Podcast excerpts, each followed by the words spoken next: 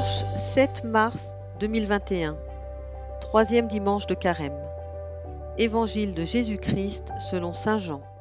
Comme la Pâque juive était proche, Jésus monta à Jérusalem. Dans le temple, il trouva installés les marchands de bœufs, de brebis et de colombes, et les changeurs. Il fit un fouet avec des cordes, et les chassa tous du temple, ainsi que les brebis et les bœufs. Il jeta par terre la monnaie des changeurs, renversa leur comptoir, et dit aux marchands de colombes Enlevez cela d'ici. Cessez de faire de la maison de mon Père une maison de commerce. Ses disciples se rappelèrent qu'il est écrit L'amour de ta maison fera mon tourment. Des Juifs l'interpellèrent Quel signe peux-tu nous donner pour agir ainsi? Jésus leur répondit Détruisez ce sanctuaire, et en trois jours je le relèverai. Les Juifs lui répliquèrent Il a fallu quarante-six ans pour bâtir ce sanctuaire, et toi, en trois jours, tu le relèverais. Mais lui parlait du sanctuaire de son corps. Aussi, quand il se réveilla d'entre les morts, ses disciples se rappelèrent qu'il avait dit cela. Ils crurent à l'écriture et à la parole que Jésus avait dite. Pendant qu'il était à Jérusalem pour la fête de la Pâque, beaucoup crurent en son nom, à la vue des signes qu'il accomplissait. Jésus, lui, ne se fiait pas à eux, parce qu'il les connaissait tous, et n'avait besoin d'aucun témoignage sur l'homme. Lui-même, en effet, connaissait ce qu'il y a dans l'homme. Acclamons la parole de Dieu. Louange à toi, Seigneur Jésus.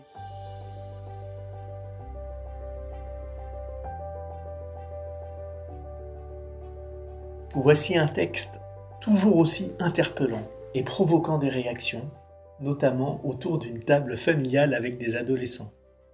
Ce texte bouscule nos représentations et nous pousse à la réflexion. Jésus nous invite à nettoyer, à faire de la place dans le sanctuaire le lieu de la rencontre avec Dieu. Cette invitation est effectivement un peu musclée. Cela nous étonne, nous perturbe, Certains commentateurs de l'Évangile en parlent comme l'une des provocations de Jésus. C'est sûr que cela ne nous laisse pas indifférents. Nous avons parfois une image un peu mielleuse de Jésus. Toujours aimant, oui, il l'est. Doux, il l'est parfois. Mais dans notre monde souvent relativiste, cette image de Dieu devient parfois tiède, sans goût, sans odeur. Jésus devient alors gentil, fade, mais loin d'être le Dieu sauveur, mort et ressuscité pour nous, présent pour nous. Avons-nous envie de rencontrer un tel Dieu? Non. En Jésus, amour et vérité se rencontrent. Il ne fouette pas les personnes, mais signifie fermement que le commerce n'a pas sa place au sein du sanctuaire, le lieu de la rencontre. Il ne s'agit plus du temple ou des parvis environnants. Les changeurs avaient introduit les pièces de monnaie romaine à l'intérieur même du sanctuaire. Temple, sanctuaire. En grec, nous retrouvons aussi cette distinction des termes.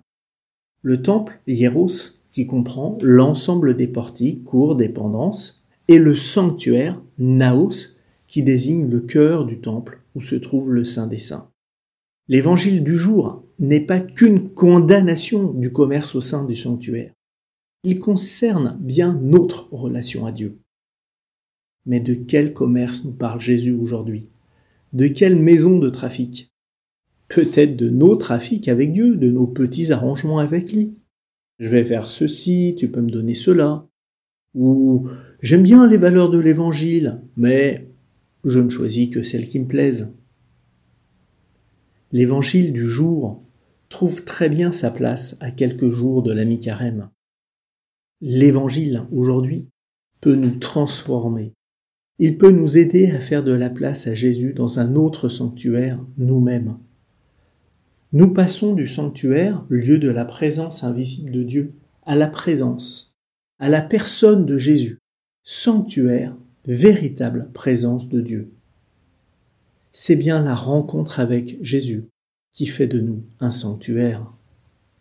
Cela peut aussi nous rappeler ce magnifique passage de Gaudium et Spes, l'une des quatre constitutions, c'est-à-dire l'un des quatre textes les plus importants de Vatican II, au chapitre 16.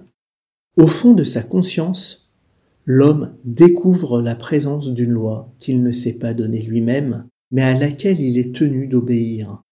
Cette voie qui ne cesse de le presser d'aimer et d'accomplir le bien et d'éviter le mal. Au moment opportun, résonne dans l'intimité de son cœur, fais ceci, évite cela. Car c'est une loi inscrite par Dieu au cœur de l'homme. Sa dignité est de lui obéir, et c'est elle qui le jugera. La conscience est le centre le plus secret de l'homme, le sanctuaire où il est seul avec Dieu et où sa foi se fait entendre. Au chapitre 16 de Gaudium et Spes. Aujourd'hui, en 2021, Jésus nous invite à nettoyer, à faire de la place dans le sanctuaire le lieu de la rencontre avec Dieu. Ce lieu intime qu'est notre cœur, ce lieu de la rencontre de notre liberté avec Jésus aimant. Jésus aimant toujours, même si parfois il nous le rappelle avec fermeté bienveillante. Je vous propose trois pistes d'action pour mettre en œuvre cet évangile. Si vous avez un coin prière dans votre chambre ou dans votre salon, le nettoyer, remettre une bougie neuve, choisir une icône ou une image, tout ce qui vous aidera à vous recentrer sur la relation à Dieu. Deuxièmement, lire ou relire les chapitres 16 et 17 de Gaudium et Spes, et peut-être de les mettre en perspective avec la première lecture de ce jour, les dix commandements, les dix paroles de Dieu.